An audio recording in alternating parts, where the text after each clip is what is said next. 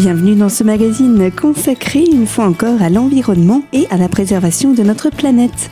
Une initiative mise en avant le 26 janvier dernier au Centre des Congrès d'Épinal à l'occasion de la 11e édition du Salon Planète et Énergie.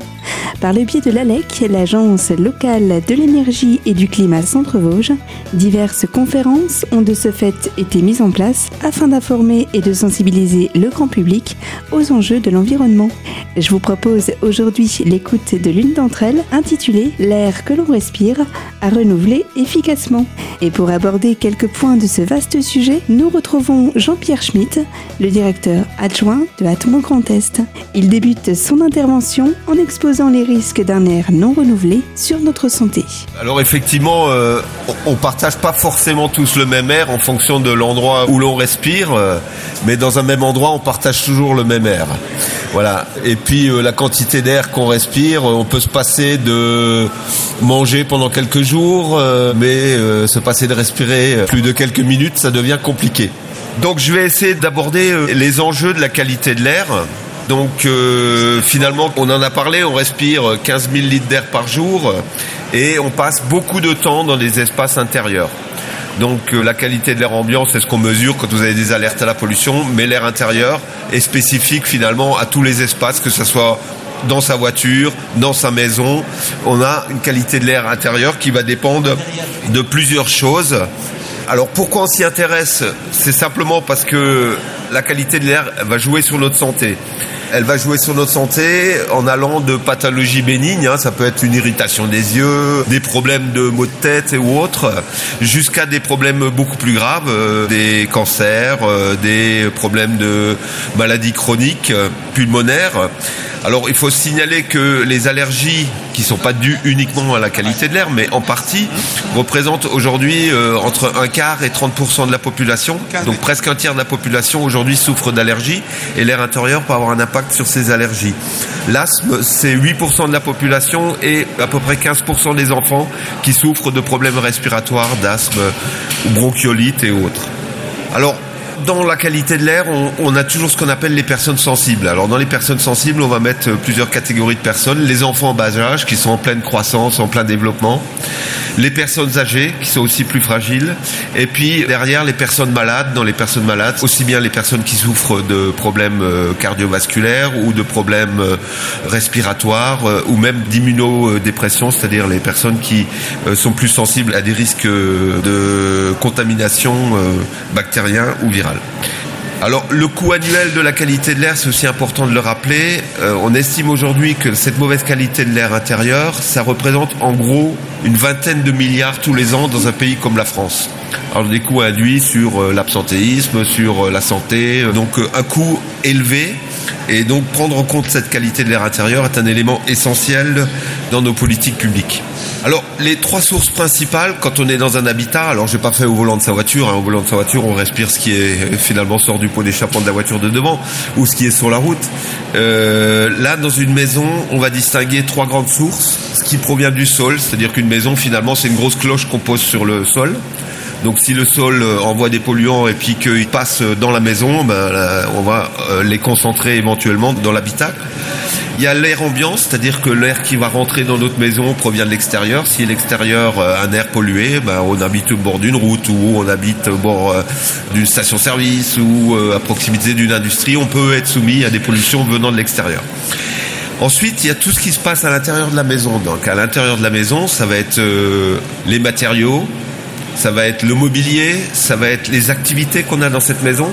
Hein, euh, je bricole, euh, je fume. Euh, bon, maintenant de moins en moins. Hein, heureusement. Le chauffage Le chauffage peut jouer. si on gère bien ce chauffage, normalement il ne devrait pas y avoir de gros soucis. Mais il y a quand même toujours des intoxications au monoxyde de carbone tous les ans.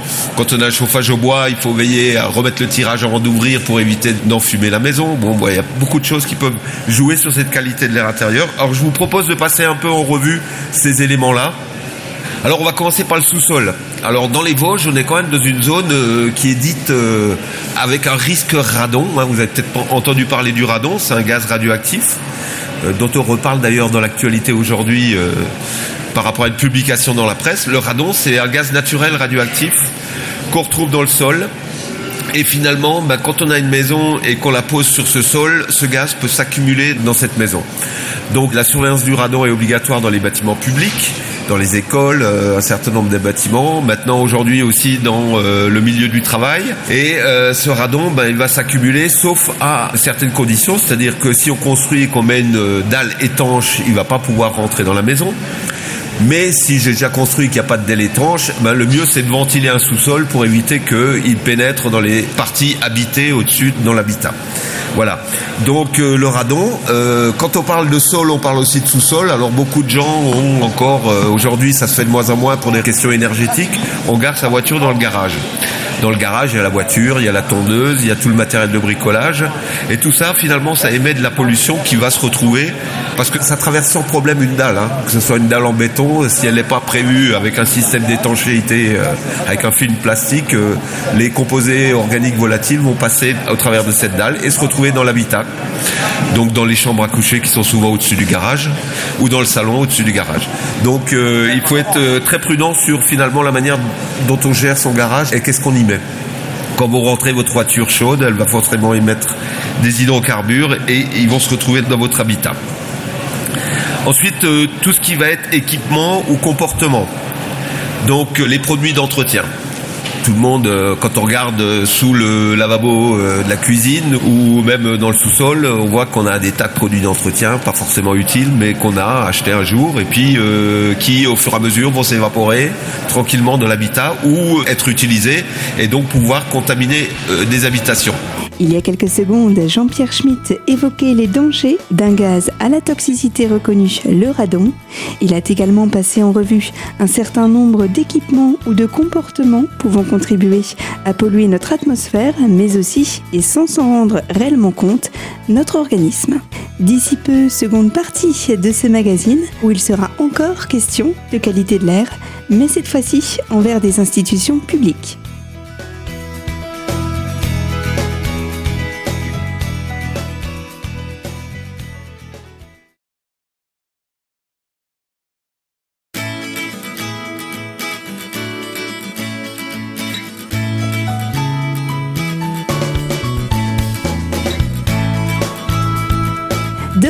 Sur les antennes de Radio Cristal avec la seconde partie de ce magazine. Sans plus attendre, je vous invite à poursuivre l'écoute de cette conférence portant sur la thématique de l'environnement, de l'air que l'on respire et de ses nuisances sur l'humain. Nous retrouvons l'invité de cette conférence, Jean-Pierre Schmitt. Il poursuit son énumération des différents éléments pouvant être nocifs sur notre santé. Euh, la surveillance de la qualité de l'air intérieur est obligatoire dans les écoles depuis peu. Et euh, on s'est rendu compte dans les écoles que les produits ménagers utilisés par les femmes de ménage pouvaient effectivement apporter ce qu'on appelle du formaldéhyde, hein, c'est un composé cancérigène dans l'établissement, euh, juste par le passage donc euh, des produits nettoyants. Et forcément, si la femme de ménage passe le soir, ça a le temps de finalement s'évacuer. Mais si elle passe à 7 heures du matin, juste avant que les élèves arrivent, cette pollution va être présente dans le lieu de vie des enfants. Voilà. Donc les produits d'entretien, faut savoir une chose, c'est que la plupart des produits d'entretien qu'on utilise nous, dans le monde industriel et dans le monde du travail, les mêmes produits doivent être stockés dans des armoires ventilées. Donc euh, on n'a pas cette obligation à la maison. Hein. On peut avoir un litre de white spirit à la maison, on peut avoir un litre d'acétone euh, et aucune obligation de stockage. Donc le mieux, c'est de les stocker dans les zones ventilées donc pourquoi pas les toilettes, etc. Parce que là, vous êtes certain que l'air va être extrait et que finalement, ça va pas se disperser dans toute la maison éviter ces produits. Donc après les activités, les comportements, j'ai parlé du bricolage. Bon, on a tous des activités de bricolage. Euh, donc on dit toujours, euh, bah, faut bricoler la fenêtre ouverte pour éviter que l'école contamine la maison, que les peintures, quand on refait une pièce, contaminent euh, la maison, etc. Donc toujours penser à finalement faire tout ce qui peut émettre de la pollution plutôt à l'extérieur quand c'est possible et si c'est nécessaire à l'intérieur de ventiler l'espace dans lequel on bricole. Les animaux, les plantes, sont aussi des éléments qui vont finalement amener de la pollution. Alors c'est ce qu'on appelle la pollution euh, biologique hein, ou euh, liée à toute la biologie. Alors on a des nouveaux animaux de compagnie qu'on appelle les NAC. Hein, donc ça va du serpent à la tortue en passant par euh, le rat. Hein, qui euh, finalement vont pouvoir, euh, comme le chat et le chien, amener des allergènes dans l'habitation. Et ces allergènes, ben, on y est plus ou moins sensible. Hein. Il y a des gens à qui ça fait rien du tout, mais on n'est pas égaux devant l'allergie. Il y a des allergènes. Euh, il y a des gens, quand ils rentrent dans une pièce, ils savent tout de suite qu'il y a un objet qui, à un moment donné, contient du poil de lapin ou il y a eu un lapin dans la pièce. Ça, ça va être immédiat pour certaines personnes. Pareil pour le chien, pareil pour le chat. Donc, toujours bien réfléchir à quelles sont les conséquences. Même les plantes hein, peuvent être allergisantes, les plantes en intérieur. Alors, juste une petite anecdote, hein, on dit toujours euh, il y a des plantes dépolluantes. Pour dépolluer une pièce, il faudrait qu'il y ait que des plantes et il n'y aurait plus de place pour la personne qui y vit si vraiment on voulait utiliser les plantes pour la dépolluer. Mais il faut savoir qu'en plus, la moitié de ces plantes dépolluantes sont souvent des plantes allergisantes. Donc finalement, on prétend dépolluer, mais on ramène des allergènes dans la maison. Après les équipements ménagers, euh, on verra que euh, quand on a normalement une gazinière, au-dessus il y a une haute qui permet d'évacuer les gaz imbrûlés, euh, tout ce qui est vapeur de cuisson et autres. Donc ça aussi, c'est des éléments. Aujourd'hui, on trouve dans tous les supermarchés des systèmes de chauffage d'appoint. Enfin, normalement, c'est des systèmes de chauffage, mais qui doivent être utilisés que quelques heures et au-delà de quelques heures, il faut aérer et ventiler la pièce dans laquelle on l'utilise. C'est les chauffages au pétrole lampant. Hein. Donc vous avez des grands bidons de pétrole lampant, des chauffages individuels. Et on retrouve malheureusement ces chauffages-là dans les chambres des enfants. Parce que euh, n'a pas de quoi chauffer la maison, donc on chauffe préférentiellement les chambres. Et on amène des pollutions parce que rien ne se perd, rien ne se crée. Quand j'ai un appareil comme ça chez moi, il n'y a pas d'évacuation d'un brûlé. Et forcément, il y a toujours des imbrûlés à partir du moment où on brûle quelque chose. Voilà. Donc ça, normalement, quand on lit bien la notice, on voit qu'on ne devrait pas l'utiliser pour chauffer une pièce dont les fenêtres sont fermées. Donc euh, voilà. Il y a encore du progrès à faire en termes d'autorisation ou d'information du consommateur. Alors le mobilier ou tout ce qui va être produit de construction et de décoration, forcément, en fonction des produits qui vont m'entourer, qui constituent la maison, ils vont être plus ou moins polluants. Alors il faut savoir qu'en France, on est le premier pays en Europe où on a un étiquetage qui est rendu obligatoire sur tout ce qui est produit de construction et de décoration, donc les pots de peinture, euh, le placo-plâtre, enfin n'importe quel élément qui rentre dans ces catégories-là. Depuis 2013, doit être étiqueté avec une étiquette qui vous dira si c'est un produit qui est plus ou moins émissif de polluants et si ce produit finalement euh, va contribuer fortement, moyennement ou peu à la pollution intérieure potentielle de vos locaux. Pour ce qui est des mobiliers, c'est pareil. Hein, euh, tout le monde a déjà ouvert un, paquet contenant un meuble ou un lit à construire ou euh, provenant de grandes marques qui vous produisent des éléments en kit. Quand vous ouvrez, bah, ça sent. Ça a une odeur, même dans la voiture, quand on le ramène, ça sent. Ça, c'est les formaldéhydes, les cols, euh, tous les éléments qui finalement sont polluants. Il est préconisé de les garder quelques jours ouverts à l'extérieur, je dis bien quelques jours, avant de les rentrer dans la maison. Il n'y a pas encore de label aujourd'hui euh, d'étiquetage sur tout ce qui va être euh, mobilier, mais ça va venir. C'est simplement qu'il y a des questions techniques, hein, comment que je vérifie euh, un gros meuble, dans quelles conditions je peux vérifier les émissions. Et c'est quelque chose qui est en cours de préparation et qui va venir et qui va être intégré dans les obligations pour informer le consommateur en France sur les problèmes de qualité de l'air liés aux matériaux ou au mobilier. À l'instant, Jean-Pierre Schmitt évoquait l'importance d'instaurer des normes sur la plupart des produits intervenant au cœur de notre quotidien. Cela dans le but de toujours mieux informer le particulier sur la toxicité des produits utilisés, notamment dans le domaine de l'ameublement. Dans une poignée de secondes, je vous propose la troisième et dernière partie de ce magazine avec une autre notion abordée, celle de l'humidité et de l'équilibrage de température dans notre intérieur. Tout cela ponctué de conseils afin de toujours améliorer le confort de l'usager au quotidien.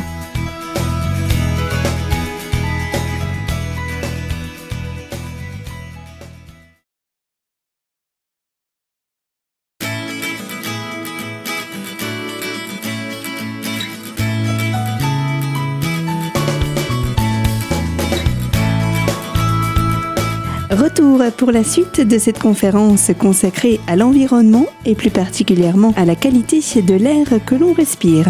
Toujours en compagnie de notre intervenant, Monsieur Jean-Pierre Schmitt, il poursuit son explication avec un éventail de données chiffrées concernant à la fois les températures et le pourcentage d'humidité que l'on peut ainsi évacuer à travers les gestes de la vie quotidienne. Suivra aussi une explication assez sommaire de ce qui se fait en matière de nouvelles technologies et de techniques pour ventiler ou aérer une pièce.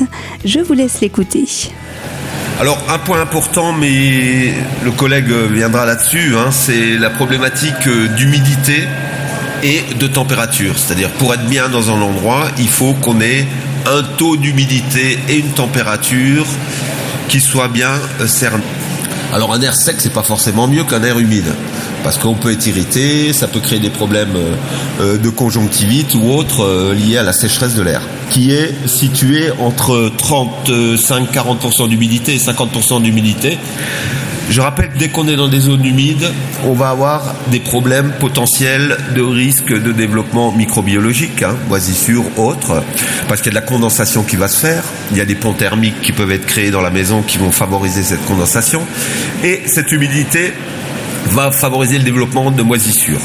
Mais elle va aussi favoriser le développement, s'il fait chaud et humide, d'acariens. Pourquoi les acariens On les retrouve dans les lits? Parce que dans un lit, bah, l'être humain, quand il vit, euh, il dégage de l'humidité. Et puis toute aux peau morte, c'est un bon garde-manger pour les acariens. Donc il fait chaud, il y a à manger et il y a l'humidité qu'il faut. Donc les acariens sont heureux dans votre lit.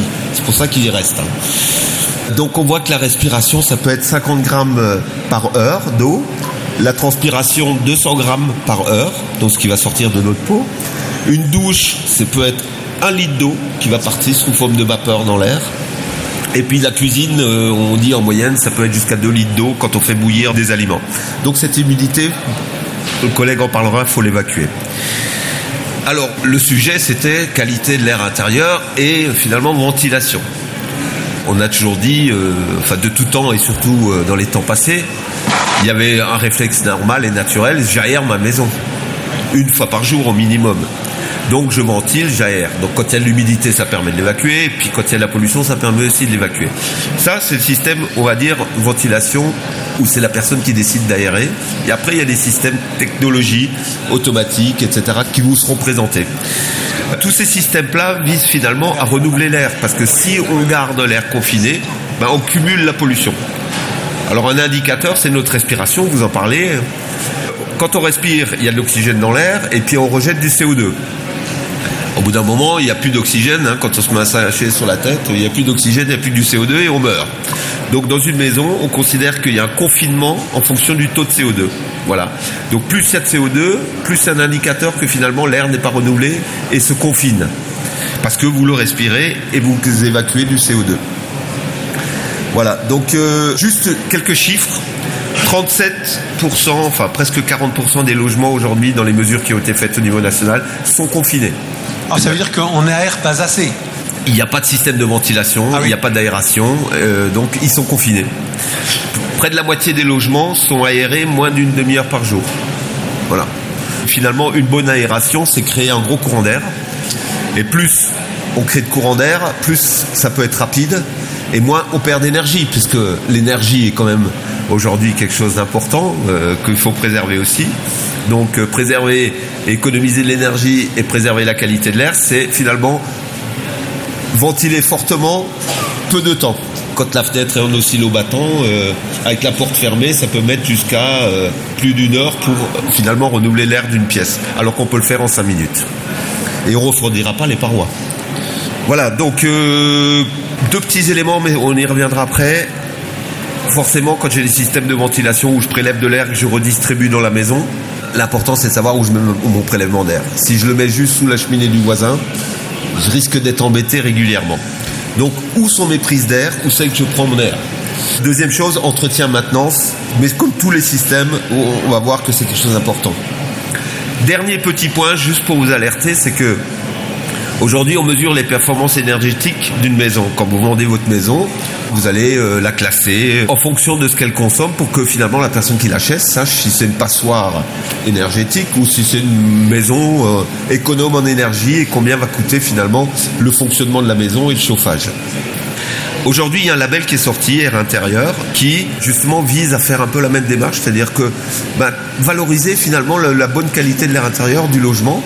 Alors c'est pas obligatoire, mais demain ça le sera peut-être euh, face aux enjeux de santé que j'ai évoqués de 19 milliards qui sont pas négligeables. Euh, si demain c'était obligatoire, la qualité de l'air intérieur fera partie des éléments de choix, mais c'est déjà le cas avec ces labels, du consommateur quand il fera l'acquisition d'un logement. Et c'est sur ces arguments concernant l'entretien et la maintenance des différents systèmes d'aération que Jean-Pierre Schmitt conclut son intervention. À titre d'information, je vous rappelle que Jean-Pierre Schmitt est le directeur adjoint de la société Atmo Grand Est. Il étayait ses propos lors d'un cycle de conférences présenté au salon Planète et Énergie. Conférence mise en place et organisée par l'ALEC, l'agence locale de l'énergie et du climat Centre Vosges. Je vous donne rendez-vous très vite pour un nouveau magazine consacré à l'environnement. À bientôt sur Radio Cristal.